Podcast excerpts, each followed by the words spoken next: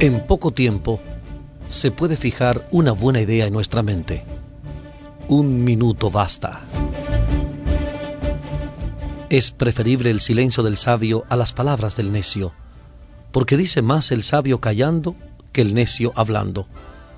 El sabio guarda silencio para preguntar lo que ignora, y el necio multiplica las palabras para decir lo que no sabe.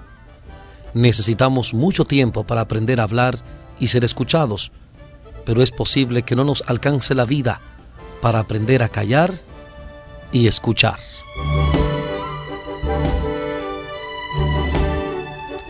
Recuerda, el camino al corazón es el oído.